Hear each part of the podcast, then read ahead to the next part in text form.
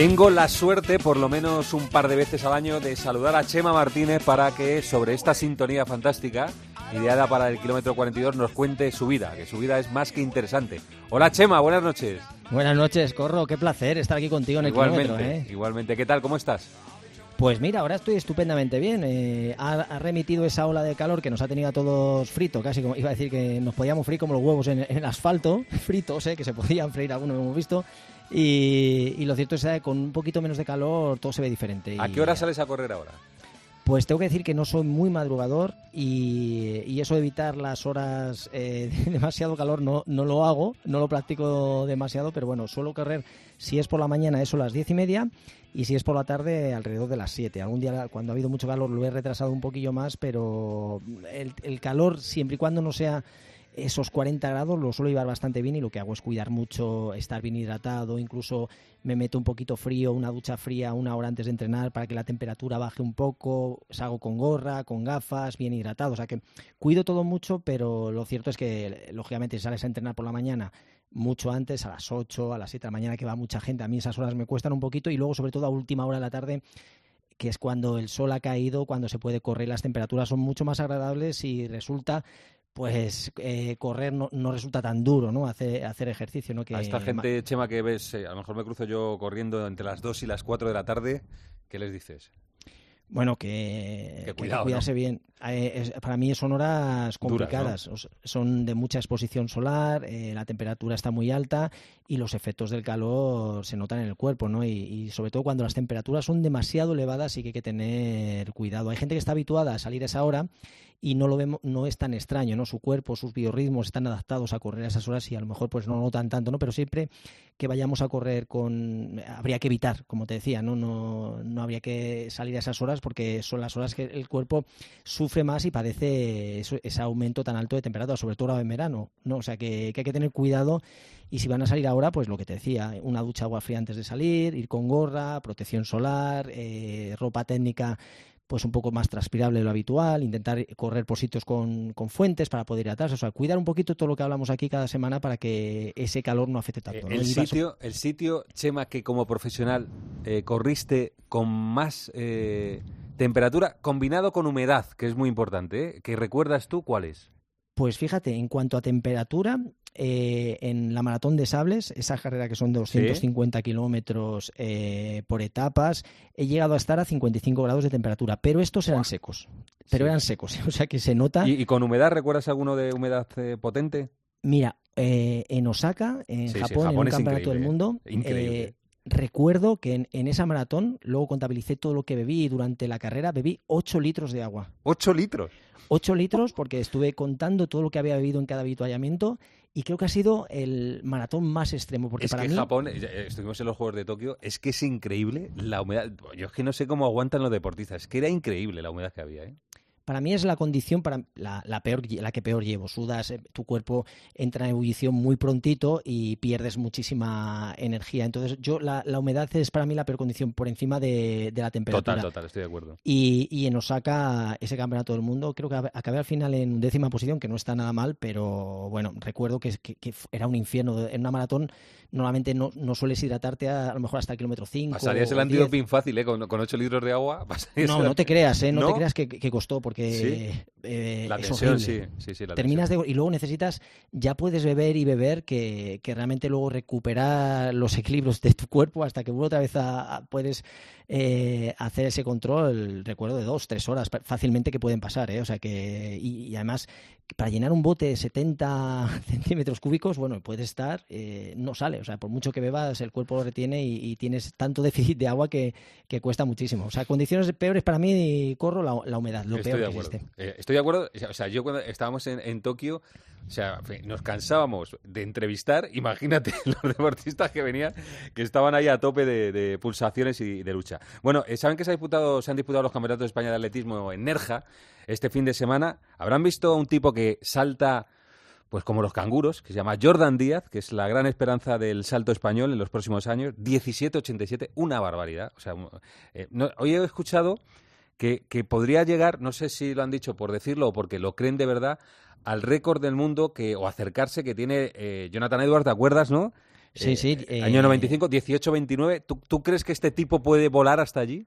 Pues sin ninguna, sin lugar a dudas. Sin lugar a dudas. O sea, yo creo que estamos ante un atleta excepcional. Eh, cada vez que ha, saltado en España ha batido el récord. O sea, es una auténtica burrada. Da, gusto verle en el segundo salto cuando ha batido el récord, casi se come el foso. O sea, y alguien que no, que no lo vea, o sea, que parezca fácil ese antes de llegar al foso, es, es, complicadísimo, o sea, es algo. Eh, sí, que lo hace muy fácil, eh, estéticamente es, muy fácil de ver, pero lo fácil es difícil, eh, ya saben que. Y fíjate que aquí en el kilómetro hablamos hace unos meses de que tenía los. Porque yo le había escuchado a él decir que, que tenía los 18 metros muy cerquita y que no no renunciaba a saltarlos y, yo creo que, es que muy prontito vamos a ver esos 18 y, está a un nivel ahora mismo superlativo. Está, bueno, está líder eh, a nivel mundial y, una auténtica pasada verle saltar y disfrutarle, ¿no? Tres récords de España y son 17.93 ventosos, pero bueno, que yo creo que está, está preparado para saltar los 18 metros muy prontito y yo estoy convencido que, ese récord de Jonathan Edwards, de ser Jonathan Edwards, lo tiene al alcance de, iba a decir de la mano, de los pies en este caso, porque da gusto y, salta con una facilidad increíble. Bueno, ha dicho Chema Martínez que sí, que Jordan Díaz muy bien, pero lo que más le ha llamado la atención, y viene hablando de él con relativa frecuencia en este kilómetro 42, es Mario García Romo, que ha sido el campeón de España de 1500. Hola Mario, ¿qué tal? Buenas noches. ¿Qué tal? Salmantino, salmantino de, de un pueblecito de Villar de, bueno, de Salamanca, de Villar de, se llama Villar de Mazo y, nada, aquí estoy después de ocho horas de coche desde Nerja, un poco cansado, pero la verdad es que pues, con mucha ilusión de haber vivido esta experiencia tan increíble este fin de semana. Eh, presenta a Chema a Mario, Mario García Romo, del que dices, eh, me ha dicho en privado que eh, tienes pinta de Sebastián Coe, que ya es la bomba decir. O sea, que Chema, preséntale. Pues bueno, Mario es un, es un atleta que ahora últimamente eso de irse a estudiar a Estados Unidos y poder terminar ahí tu parte académica, que me parece estupendo esa formación a nivel académico y no solo eso, sino complementar esa parte de entrenamiento con todo cómo se vive allí eh, ese deporte universitario en Estados Unidos, me parece que ha tomado una opción y le estamos viendo progresar durante mucho tiempo y, bueno, las cosas que está haciendo a mí me sorprende mucho eh, cómo se mueve la pista eh, a nivel estratégico, su, su, manera de correr, elegante y ese saber moverse en el momento adecuado, ¿no? Y, yo creo que en el 1500 tiene una lección. Eh, yo aluciné desde estar viendo la carrera lo bien colocado, cómo se mueve, tu juventud y, sobre todo en no tener miedo a ganar, que muchos deportistas tienen miedo a ganar y al final no consiguen esa victoria. Y teniendo delante de ti a tanto a Katir como Mechal, como Fontes, que son atletas ya consagrados, bueno, pues estuviste en el momento justo y creo que es un atleta que muy a tener en cuenta, como ya lo he dicho aquí en alguna ocasión, en, el partidazo, ¿no? Y, creo que estás llamado a hacer grandes cosas, poco a poco todo llega y, bueno, la marca s 335 como lo hiciste y con los mejores especialistas en una prueba que siempre en 1500 el medio fondo en España ha sido una prueba muy tradicional de, de mucha de muchos grandísimos atletas y, como decía, que aquí te tenemos en el punto de vista y estamos siguiendo tus progresos ahí en Estados Unidos y, creo que lo has conseguido. Para mí es una de las grandes hazañas del, del fin de semana y, desde aquí eh, pues felicitarte. Muchas gracias, sí, la verdad es que viniendo de ti además, todo un campeón de Europa, pues la verdad significa mucho y, y bueno, la verdad es que estoy muy contento con el resultado, no solo por la victoria, sino por contra quién corrí, ¿no? Al final, pues como dices tú, Katir, Mechal y Ignacio son atletas que ahora mismo están a primer nivel mundial, o sea, van a un campeonato del mundo, a unos Juegos Olímpicos y están en las finales luchando por las medallas. Así que ser capaz de competir contra ellos de tú a tú y ser capaz, pues eso, de, ganar en un campeonato de España, pues significa muchísimo y, espero que, que este sea el primero de muchos y la verdad es que, bueno, no sé si se me puede comparar a Cole todavía, pero bueno. Bueno, de todas maneras, tú eres, muy joven, o sea que no sé si habrás visto cómo corría eh, Sebastián Coe, pero desde luego tienes, tienes, tienes hechuras de, de mediofondista, de campeón y, sobre todo, mira, ya 3.35 en un campeonato de España, en una final.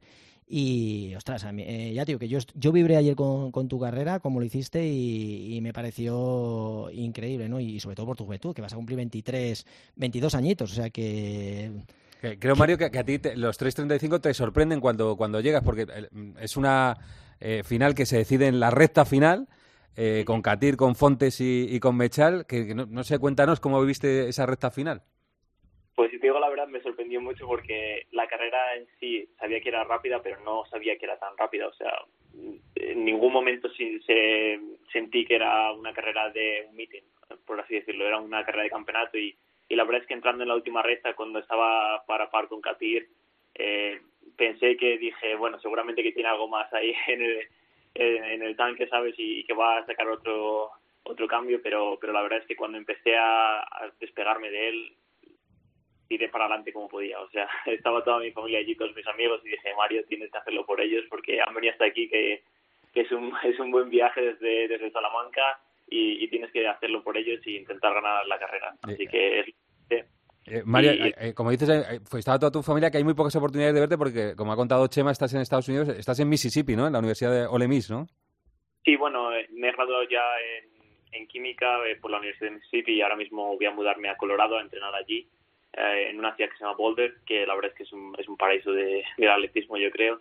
Y, bueno, sí, llevo es Uno de los lugares, eh, es uno, corro, eh, Boulder es donde siempre va a entrenar la gente, es un lugar que está, que son entre 1600, 1800 metros de altitud y la gente va a entrenar porque entrenas en altitud y van muchos grandes atletas y yo tengo ganas de conocerlo, al final no, no, he llegado ahí, siempre me he quedado con las ganas de poder estar ahí entrenando, pero desde luego es un sitio para entrenar. Mario, ¿una cama, una cama pachema tenemos en Boulder o qué? Sí, sí, sí, sí, seguro, o sea...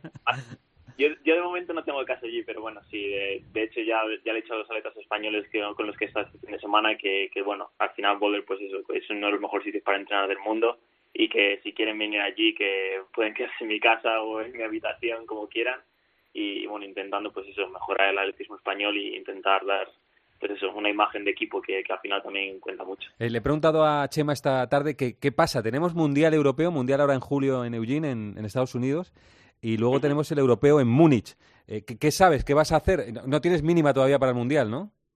No, no tengo mínima y de hecho la mínima no la puedo conseguir ya porque el plazo se va a acabar, no sé si se ha acabado ya o se acaba en un par de días, así que es muy complicado conseguir la mínima, pero tengo la esperanza de que por ranking voy a poder entrar, así que bueno, solo queda esperar para, para saber si puedo ir al Mundial o no y en teoría estoy clasificado ya para el Campeonato de Europa porque hice la mínima en el Campeonato de España, así que bueno. o sea, ¿quieres eh, hacer los dos? ¿Quieres hacer Mundial Europeo?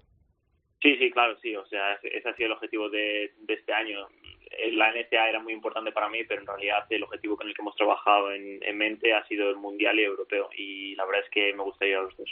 Y llegas, eh, Mario, porque ya estás en forma, también llevas tiempo que estás en, un punto de, estado de forma que es complicado mantener, ¿no? Hasta, hasta el europeo. ¿Tendrás que bajar un poco el pistón o porque sería Campeonato de España, Campeonato del Mundo, Eugene y luego Campeonato Europa?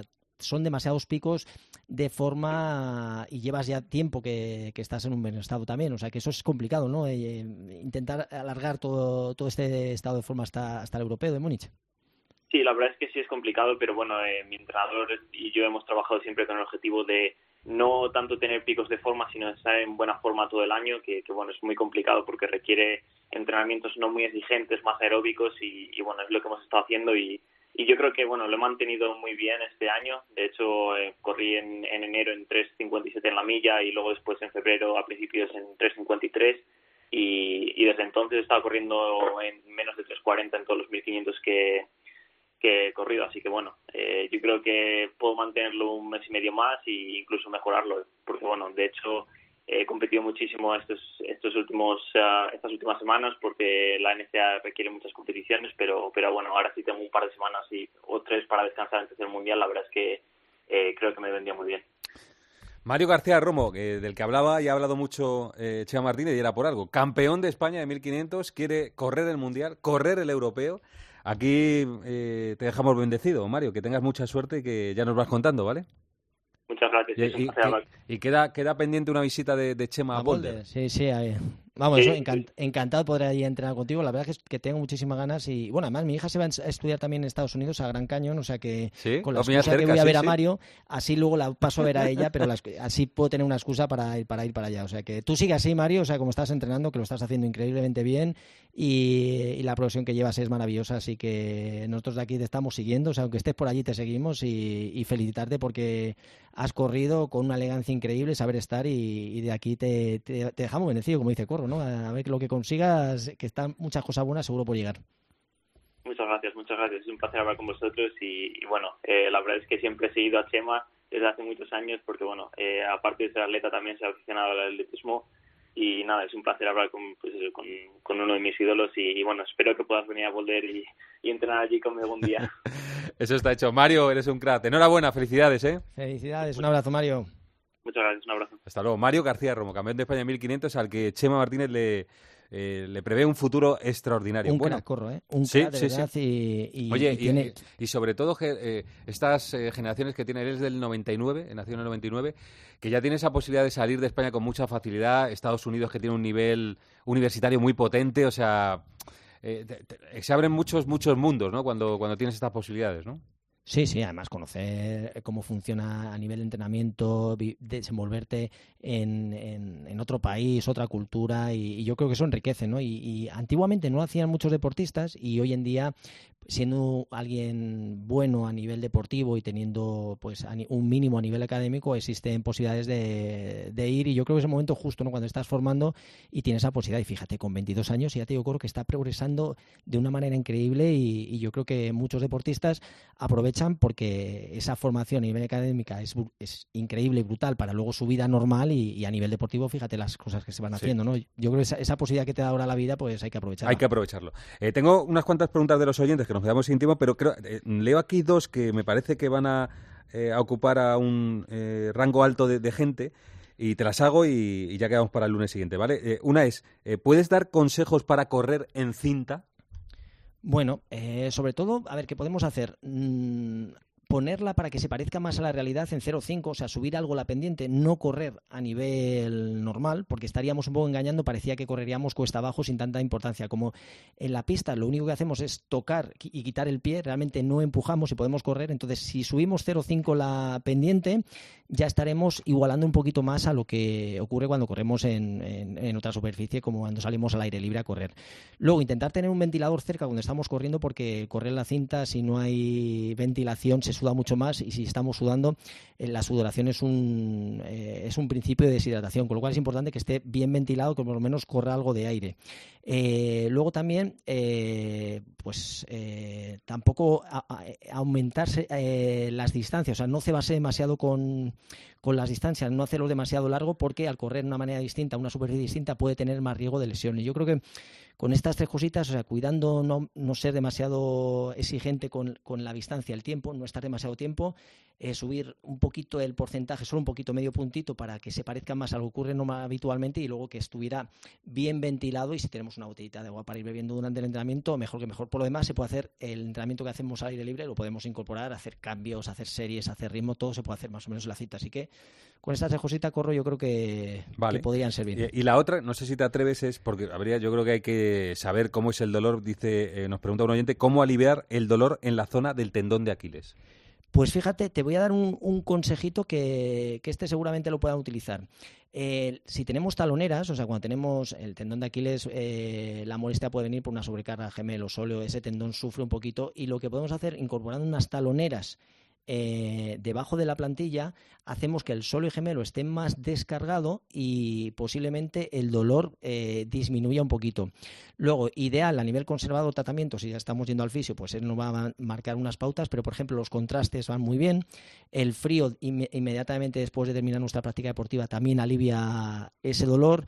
Intentar correr por superficies más blandas, que también ayuda y sobre todo el concepto es tener la zapatilla eh, que sea eh, que esté con mucha amortiguación en la parte del talón. Es decir ponemos la tablonera que vamos a hacer pero siempre mejor una zapatilla más alta en la parte del talón que no una que tenga poca o sea poca suela en, el talón porque eso nos va a ayudar a que esa musculatura posterior esté un poquito más más delgada. Así que taloneras que las podemos incluir Podemos intentar llevar calcetines de compresión, que también nos va a aliviar, intentar correr por sitios blandos y zapatillas más altas de lo habitual eh, en la zona de talón para eh, disminuir esas sensaciones de dolor y sobre todo frío cuando terminamos el entrenamiento y luego contraste que también vendrá muy bien. Muy bien, Chema, pues dos eh, consejos que yo creo que a mucha gente le interesan, la cinta y el dolor en el tendón de Aquiles, que me ha encantado volver a hablar contigo. Un abrazo muy fuerte, Chema. Un placer, Corro. Nos vemos la semana que viene. Igualmente, hasta luego, Chema Martínez, kilómetro 42. Nos queda un consejo.